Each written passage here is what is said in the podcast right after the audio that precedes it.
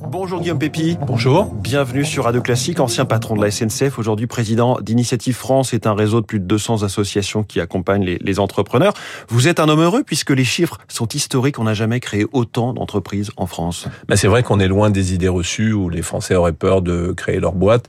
En fait, il se passe deux choses. D'abord, euh, le Covid a permis à beaucoup de gens de faire le point sur leur vie professionnelle et de se dire après tout, euh, j'ai peut-être envie de plus d'autonomie, j'ai peut-être envie de plus de sens, de plus de challenge personnel et ils se sont lancés dans la création d'entreprises, qui est une bonne chose. Puis la seconde chose, c'est que la réorientation de l'économie vers euh, la transition énergétique, la transition écologique et puis le local, ben, ça a donné hmm. plein d'idées à beaucoup de gens qui se sont lancés et assez souvent ce sont des, des très grands succès les chiffres, euh, un million d'entreprises, quasiment un million euh, en 2021 créées. Est-ce que 2022 va battre ce chiffre? Est-ce qu'on n'est pas dans un rebond technique hein, post-crise du Covid?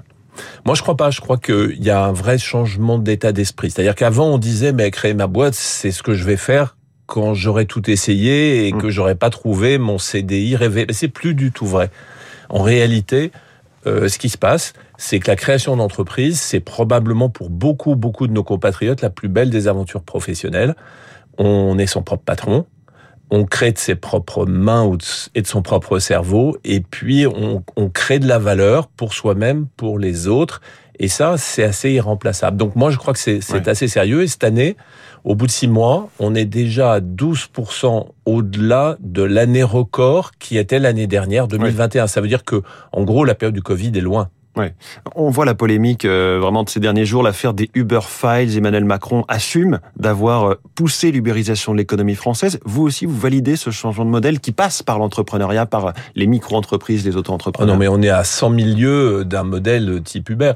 Euh, en ce moment, ce qui marche très bien, c'est la revitalisation des centres-villes, des bourgs, etc., sur lequel beaucoup de gens se disent il n'y a pas de fatalité à la fermeture des commerces et des services, il n'y a pas de fatalité à la désertification. Hum. On peut récréer des commerces et des services de centre-ville.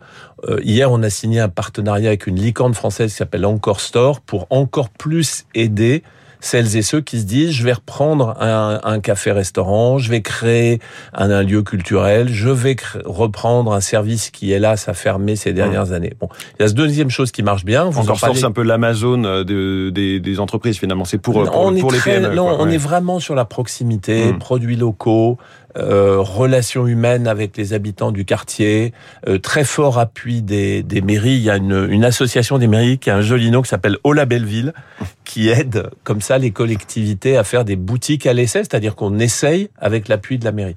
L'autre chose qui marche très bien, vous en parliez il y a quelques secondes dans le, dans le journal, c'est l'agriculture.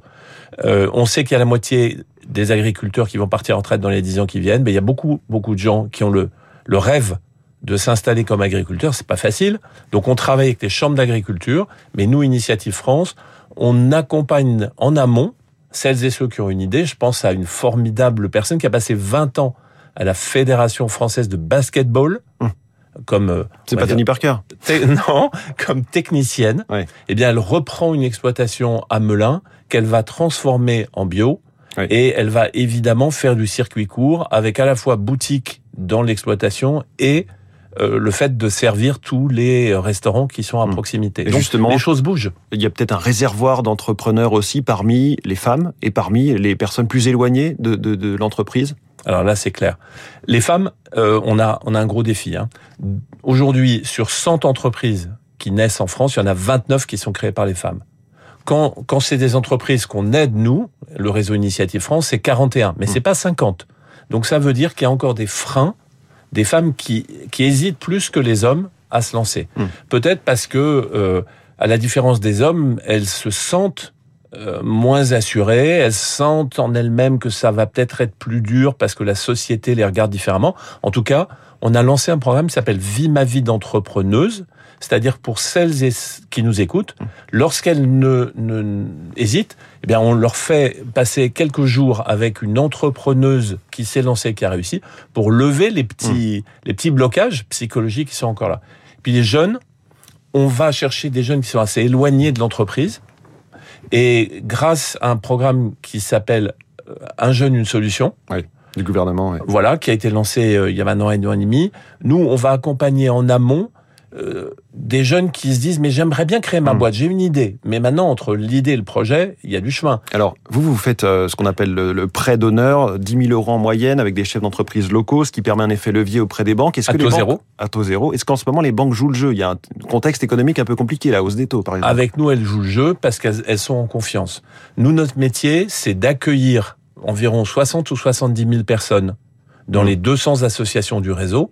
Et encore une fois, c'est privé et gratuit. Gratuit et privé. Vous n'avez pas de crainte sur les défaillances d'entreprise? On annonce une remontée des défaillances d'entreprise euh, cette année.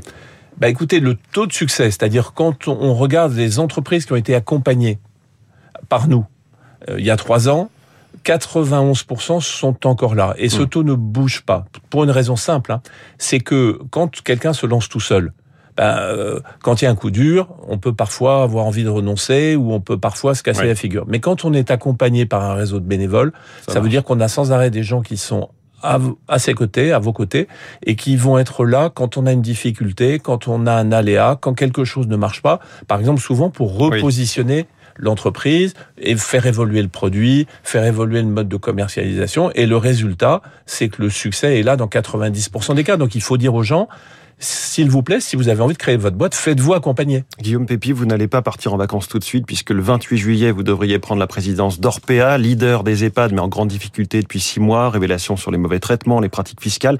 Quel sera le premier chantier Qu'allez-vous faire chez Orpea? Alors d'abord, comme vous l'avez dit, je ne suis rien, puisqu'il y a une assemblée générale de la société le, le, le 29. Orpea, ce qu'il faut avoir en tête, c'est que c'est une communauté humaine de 200 000 personnes. Il y a 130 000 patients et résidents qui sont en psychiatrie, qui sont en réadaptation pour repartir du bon pied dans la vie ou qui sont dans des soins du grand âge. Et il y a 70 000 salariés qui, au quotidien, s'occupent de ces 130 000 personnes. Et cette communauté humaine, elle rend un service essentiel à la société. Ce qu'il faut, ce qu'il faut, c'est refonder cette entreprise à partir des valeurs, transparence, éthique, et puis le, le- en quelque sorte le, le meilleur soin. Pour ça, il y a un directeur général qui vient de prendre ses fonctions le 1er juillet. Il s'a- Il s'appelle Laurent Guyot. C'est quelqu'un qui, qui a une grande expérience des entreprises et qui est aussi une personne éthiquement irréprochable, qui a des valeurs. Et voilà, on va travailler ensemble pour refonder la société. Vous êtes un peu un patron de crise après la SNCF, 12 ans, euh, Mais la SNCF n'était pas des du tout en crise, la SNCF. Non, mais il y a des crises. Ah ben oui, oui, dans Vous le avez su transport. faire, c'est ça euh, qu'on est allé chercher dans- aussi dans sur votre CV. transport. Non, je pense qu'il faut refonder une société très importante à partir de, des valeurs et de l'éthique. Merci beaucoup, Guillaume Pépi, président d'Initiative France, invité de Radio Classique ce Merci matin. à vous. 6h54, la planète.